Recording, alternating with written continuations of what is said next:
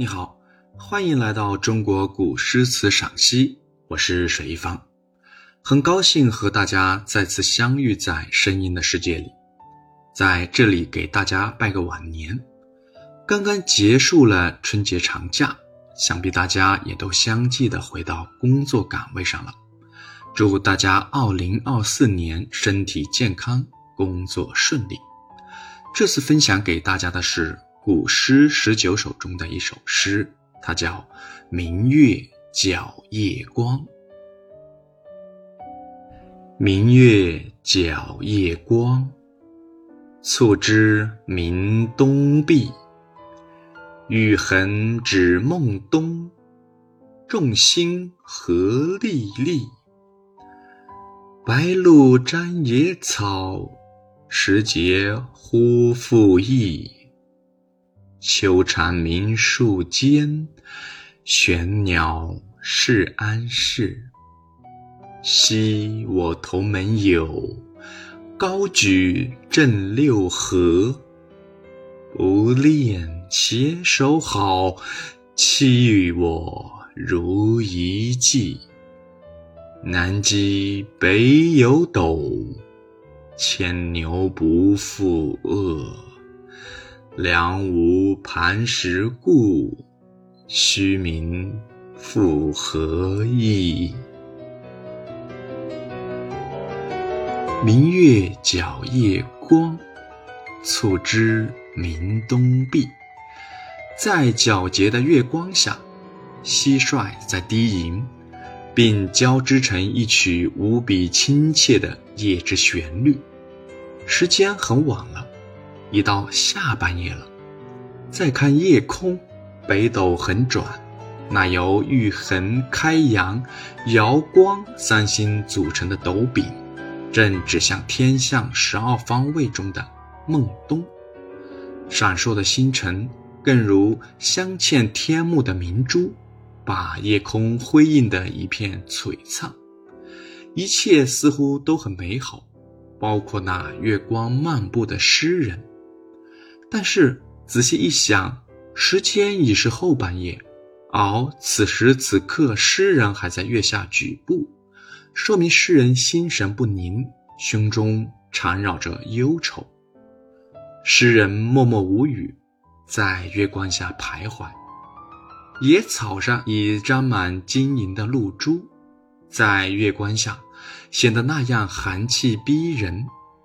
时节已经转换。深秋已在不知不觉中到来，又是一年秋天的到来。当然，人也在一天天老去，怪不得往日的燕子都不见了。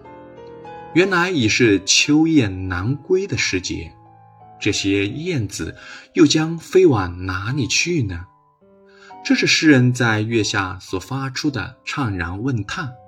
这问叹看似对玄鸟而发。实际上，它又是诗人那充满诗意的怅然自问。以上八句从描述秋夜之景入笔，没有大的音响，只有蟋蟀、秋蝉交鸣中偶发的诗人那悠悠的叹息之声。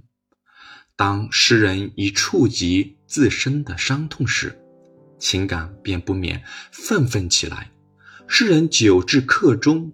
在夜半如此焦灼难眠，那是因为他曾经希望过、期待过，而今这希望和期待全破灭了。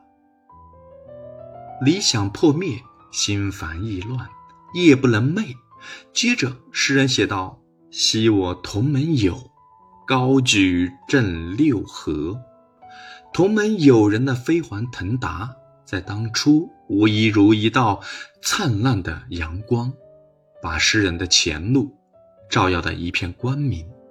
他相信同门好友将会从青云间垂下手来提携自己一把，总有一天他将能与友人一起遨游碧空。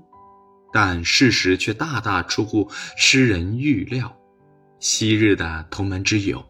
而今却成了相见不相认的陌路之人，他竟然在平步青云之际，把自己当作走路时的脚迹一样留至身后而不屑一顾了。不念携手好，弃我如遗迹。至此，全诗的主旨方才揭开。那在月光下徘徊的诗人，原来是一位被同门好友所欺骗、所抛弃的落魄者。